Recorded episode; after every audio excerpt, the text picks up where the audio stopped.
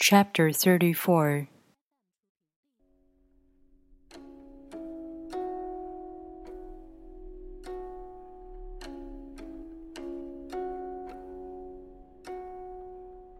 The great Tao flows everywhere.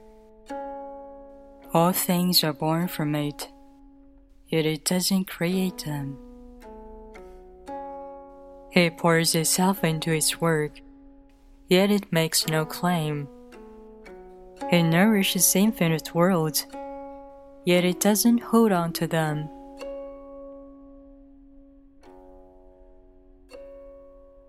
Since it is merged with all things and hidden in their hearts, it can be called humble.